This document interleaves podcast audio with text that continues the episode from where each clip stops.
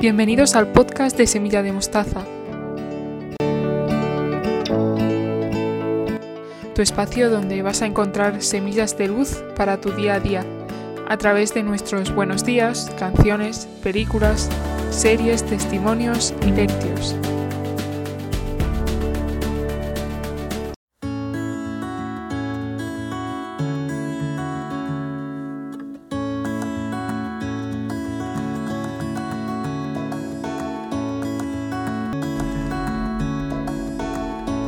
Queridos amigos, la lectura de hoy nos comenta, en un clima de mucha alegría, cómo sucede la venida del Mesías y los acontecimientos que la acompañan.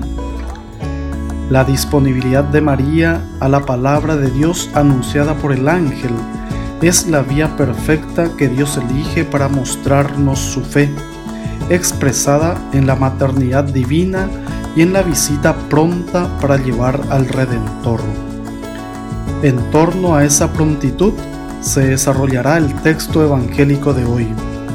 Estemos atentos para recibir a María en nuestra casa, en nuestro trabajo, en el oficio cotidiano, ya que ella es la portadora del adviento y del gozo.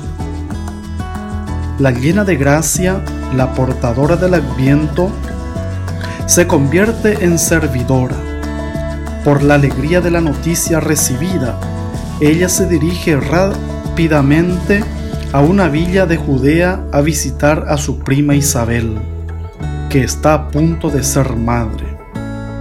Su llegada y su saludo tienen un efecto maravilloso sobre su prima Isabel y sobre la criatura. El Espíritu Santo actúa en estas dos madres y en el niño, que saltó de alegría en mi seno. María es la portadora de la alegría.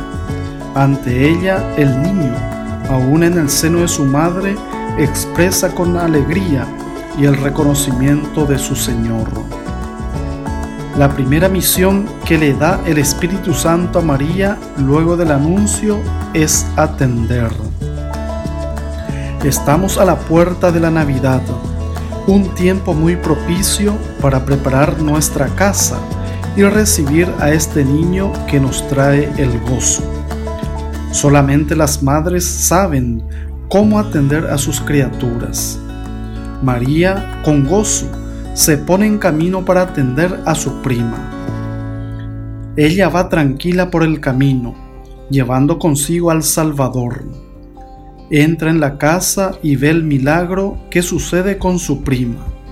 Recibe de ella el saludo y la bendición, y el corazón de ambas rebosa de gozo.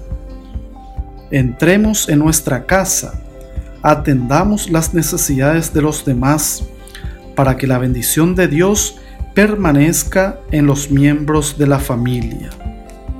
La segunda misión de María que María ha recibido en este encuentro es la de ser modelo, modelo de fe. María es bienaventurada porque ha creído en el Señor. Ella es una mujer de fe porque dio su sí a la propuesta de Dios.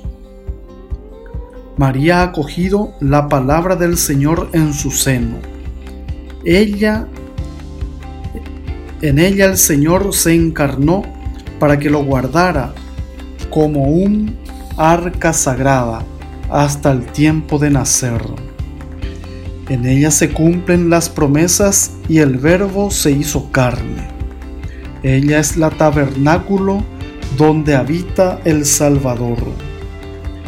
Como cristianos, estamos invitados a imitar las actitudes de María en el encuentro con su prima. Tener una actitud de servicio para ser fieles al Señor y partir sin demoras. Tener una actitud atenta para vivir la caridad. Ponernos en camino con gozo para servir a los hermanos. Tener un espíritu alegre, inspirado por el Espíritu Santo, y alabar al Señor por el gran evento de la encarnación de su Hijo. Y finalmente, admirar todo aquello que resalta en María, su humildad, su cercanía con los necesitados, su pobreza interior, a pesar de llevar al niño Dios dentro de sí. Para vivir una vida cristiana auténtica y profunda. En esta Navidad celebramos la bendición de Dios. Estas dos mujeres nos enseñan cómo abrirnos a la vida.